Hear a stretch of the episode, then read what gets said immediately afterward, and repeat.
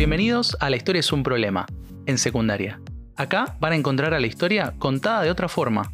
Los invitamos a pensar el pasado desde las preguntas históricas y los conflictos sociales. En cada capítulo cubrimos un problema de la historia, pensado críticamente.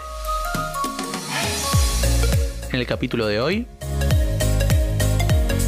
rebeliones indígenas en la América colonial.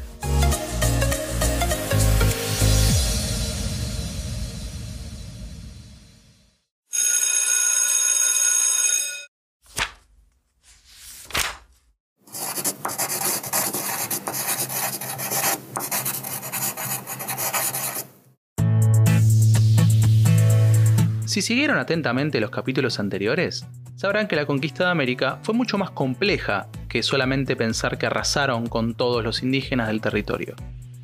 En este capítulo vamos a trabajar cómo se dieron las rebeliones contra la dominación española. Primero lo primero, se suele hablar de resistencia, una palabra que seguramente aparece en sus manuales, la resistencia indígena contra el avance español. Sin embargo, hay un problema de enfoque, el que resiste es el que ya está derrotado. ¿Por qué decimos esto?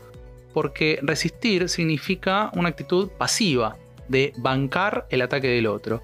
Y nosotros sabemos, por las fuentes disponibles, que los indígenas no aguantaron ni resistieron nada, directamente se rebelaron activamente contra el español.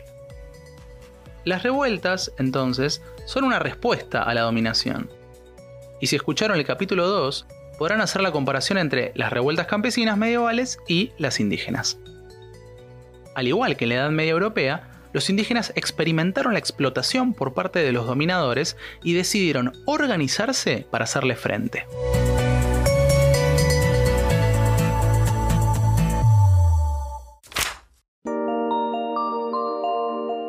Los primeros registros de organización indígena los tenemos mientras se va dando la conquista. Durante el 1500 hay ejemplos de este estilo en la zona de México y en el Perú. Y para el segundo caso, el peruano, se dio un movimiento llamado Taki Ongoy para el 1564. Un clérigo español lo caratuló como herejía, ya que llamaba a levantarse contra el dios cristiano venerando a las huacas. ¿Y qué eran las huacas? Bueno, eran espíritus de antepasados que habitaban en el medio ambiente peruano una montaña o un río podían ser una huaca, y antes de la llegada de los españoles e incluso de los incas, eran veneradas por las poblaciones locales. Como se imaginarán, los incas se apropiaron de estas creencias cuando se expandieron por el territorio y las aceptaron, pero los españoles no. Eran idolatrías, cultos paganos que había que eliminar. Entonces, el Takyongoy fue un movimiento indígena que comenzó como algo religioso, el no respeto a la deidad cristiana, pero se transformó en un movimiento político. Se llamaba a no cooperar con los europeos, y acá vemos una clara rebelión consciente contra el poder español. Recordemos que los españoles se expandieron por ultramar con el objetivo de evangelizar y dominar económicamente un área.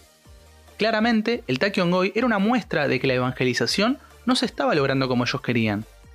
Y también mostraba que los indígenas se podían aliar por una causa común contra sus explotadores. Y acá hacemos un llamado de atención. Parte de los indígenas se aliaron con los españoles, sobre todo los curacas o jefes de tribu.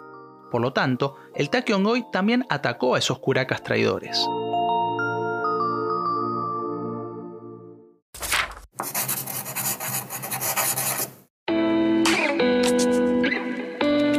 Tenemos registros de otras rebeliones en el sur del continente, en nuestro actual territorio argentino. Acá no habían imperios, salvo por el norte de nuestro país que tuvo influencia incaica. Por lo tanto, las comunidades indígenas eran plenamente cazadoras-recolectoras. Las rebeliones dieron que hablar. Al ser poblaciones nómades, la movilización en grupos era más sencilla que en sociedades sedentarias como el Tahuantinsuyo. Además, el conocimiento del territorio en extensión les dio una ventaja sobre los españoles. Existe una anécdota registrada por los españoles sobre el primer intento de fundación europea en Buenos Aires, hacia el 1536. Según cuenta un cronista, la fundación fracasó porque era tal la violencia indígena que hasta se comían a los vencidos.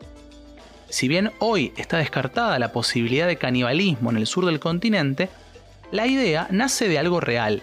Los indígenas del sur dieron batalla al avance español. También tenemos el registro de los valles calchaquíes, en el noroeste de Argentina. Allá, una comunidad de Aguita se enfrentó a los españoles por casi 100 años, de 1562 a 1666. Esto nos da a pensar si realmente los indígenas que imaginamos, primitivos, atrasados, eran realmente débiles o bien supieron aprovechar las ventajas de su territorio para enfrentar a los conquistadores. Como podrán imaginarse, estas rebeliones fueron apagadas por los españoles. Pero eso no significa que hayan dejado de pelear por lo que les correspondía. Al contrario, a lo largo del periodo colonial y hasta la actualidad, vamos a ver incontables levantamientos indígenas.